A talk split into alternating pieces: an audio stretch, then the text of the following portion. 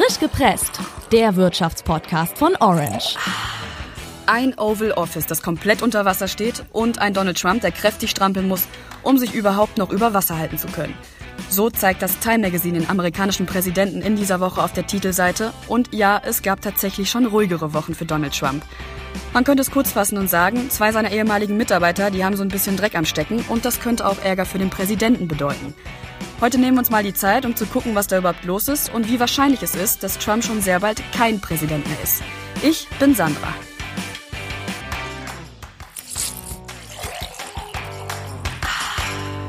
Ja, man muss bei diesem Thema ja langsam aufpassen, dass man nicht den Überblick verliert, so viele Vorwürfe und Leute, die da irgendwie beteiligt sind. Aber wir fangen mal ganz vorne an.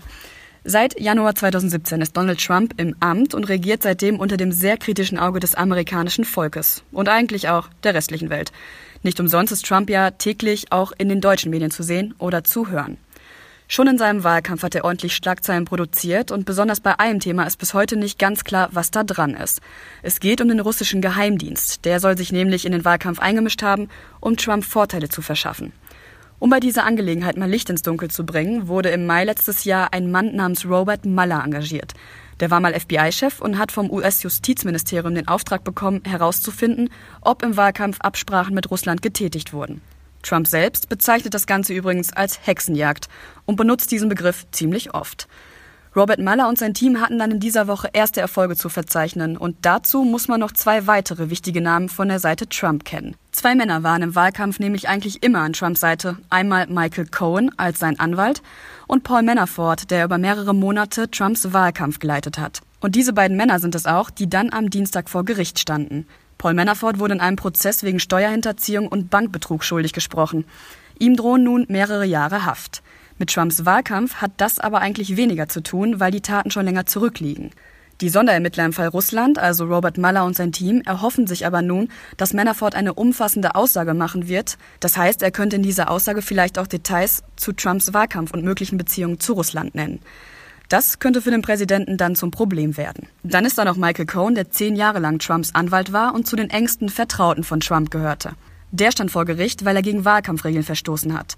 Das hat er dann auch vor Gericht gestanden und gesagt, dass er zwei Frauen im Wahlkampf Schweigegeld gezahlt hat. Mit diesen Frauen hatte Trump eine Affäre. Damit die Frauen das aber nicht in die Öffentlichkeit bringen, wurden ihnen insgesamt fast 300.000 Dollar gezahlt. Die Zahlung hatte Trump selbst angewiesen, damit sie ihm nicht gefährlich werden.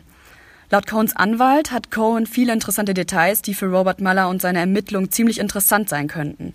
Und Cohen möchte anscheinend auch aussagen. Sollte er das tun und ans Licht kommen, dass zum Beispiel Trump im Wahlkampf selber straffällig gehandelt hat, dann ist seine Präsidentschaft ernsthaft in Gefahr.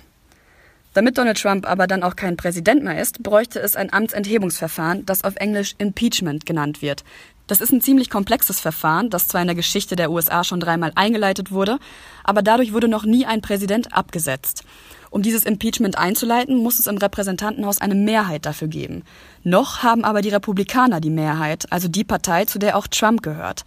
Es gibt zwar Republikaner, die sich gegen ihren Präsidenten aussprechen, aber die alleine reichen nicht aus, um dieses Verfahren einzuleiten. Im November finden in den USA allerdings die Zwischenwahlen statt. Sollten dann wieder die Demokraten, also sozusagen die gegnerische Partei, die Mehrheit bekommen, wäre das Impeachment wahrscheinlicher. So, und was sagt Trump selbst? Der hat sich natürlich direkt über Twitter geäußert und wirft seinem ehemaligen Anwalt Cohen vor, sich die Sachen ausgedacht zu haben. Zum Fall Manafort sagt er, er habe Mitleid mit ihm, denn er sei ein guter Mann. Im Interview mit Fox News, also einem Sender, der ihm ziemlich nahe steht, hat er sich dann vor kurzem noch eine 1 Plus für seine eigene Amtsführung gegeben und hält daher so ein Amtsenthebungsverfahren gegen ihn für ziemlich unnötig.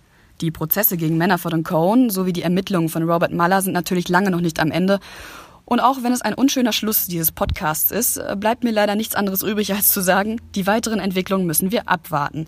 Ich würde nun sagen, ihr lasst diese ganzen Infos erstmal sacken und wenn ihr euch weiter reinlesen wollt, dann schaut vorbei auf handelsblatt.de oder orange-hb.com. Und ich freue mich, wenn ihr nächste Woche wieder reinhört und sage bis dann. Frisch gepresst, der Wirtschaftspodcast von Orange.